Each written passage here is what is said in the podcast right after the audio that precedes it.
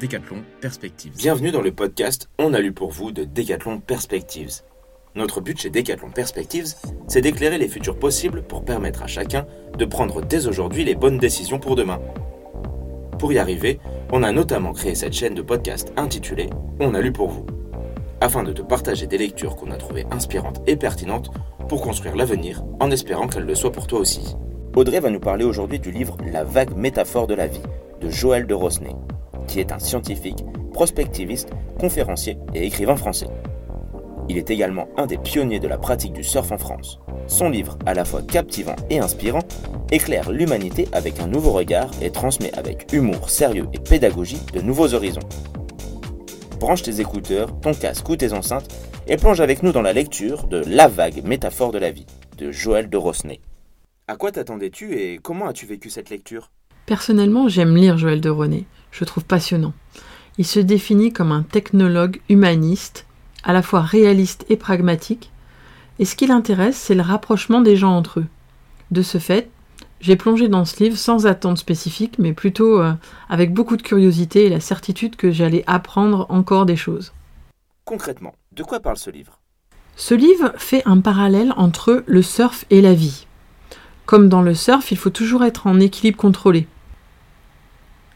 Cet équilibre ne veut pas dire rester le même, mais rester le même tout en changeant. Quand on pense à Joël de René, on pense aussi à l'épigénétique, qui est pour lui la meilleure découverte depuis 50 ans. L'épigénétique, qu'est-ce que c'est? Ben, C'est la modulation de l'expression des gènes en fonction de notre comportement. Ainsi, l'individu peut donc agir sur son ADN grâce à, par exemple, cinq éléments constamment interconnectés dans la vie de tous les jours, comme une nutrition équilibrée, la priorité des priorités, je dirais, l'exercice régulier, 20 à 30 minutes par jour, la gestion du stress par la respiration, le yoga, la méditation, le plaisir qui est le moteur de la vie, et l'harmonie du réseau social, qui soit familial et professionnel. Ces cinq éléments qui sont coordonnés et euh, si on les active en synergie, peuvent nous maintenir en meilleure santé, en vitalité sportive optimale et nous permettre de vieillir moins vite. Pour lui, le sport est une belle leçon de vie qui nous permet d'agir concrètement sur notre existence. D'ailleurs, c'est dans ce livre que j'ai découvert sa position personnelle concernant le sport. Il affirme J'ai quitté depuis longtemps cette logique de compétition. Je suis pour les écosports. Ma philosophie du sport est nourrie d'un sentiment de partage, d'un don de la nature, entre amis, comme en état de grâce.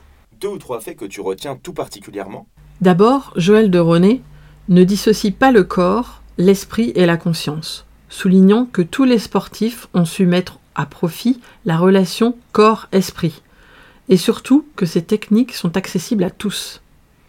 Il cite par exemple la méditation, le yoga ou encore le plus évident, la respiration. Le sport renforce les défenses immunitaires et participe à une médecine holistique et intégrative, s'appuyant sur les 4 P de préventive, prédictive, personnalisée et participative. Il affirme que le cerveau ne joue pas le rôle de dominateur, mais de coordinateur.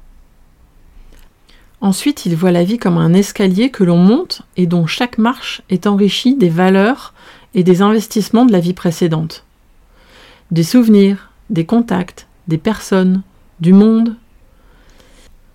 Il ne souhaite pas vivre vieux, mais plutôt vieillir jeune, c'est-à-dire, comme il l'exprime, ouvrez les guillemets, vieillir avec de nombreuses capacités intellectuelles et physiques qui me permettront de faire des choses pour moi, mais surtout pour les autres, les guillemets.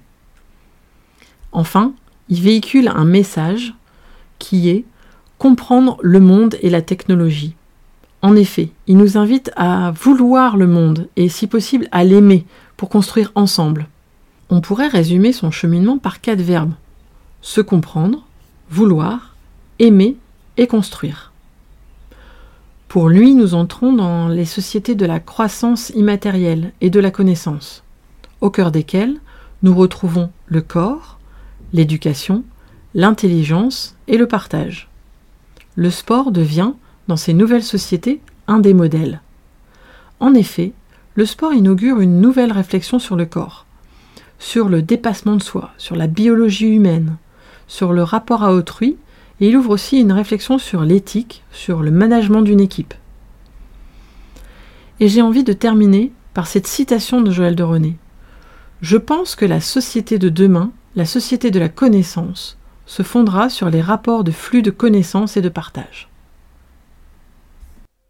Un grand merci Audrey pour cet échange et ce partage. Comme à notre habitude chez Decathlon Perspectives, on espère que ce rendez-vous t'a plu. Anticiper le futur, c'est ce qui nous anime au quotidien, et on espère t'avoir transmis l'importance de cet exercice. Car, au risque de se répéter, le futur ne se prévoit pas, il se prépare.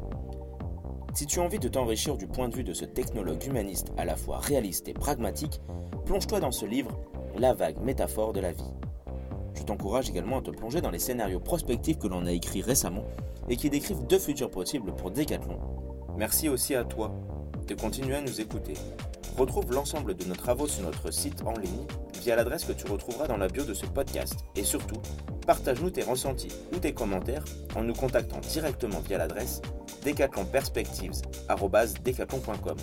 Je te dis à bientôt et on se donne rendez-vous dans le futur pour un podcast avec Decathlon Perspectives. Decathlon Perspectives.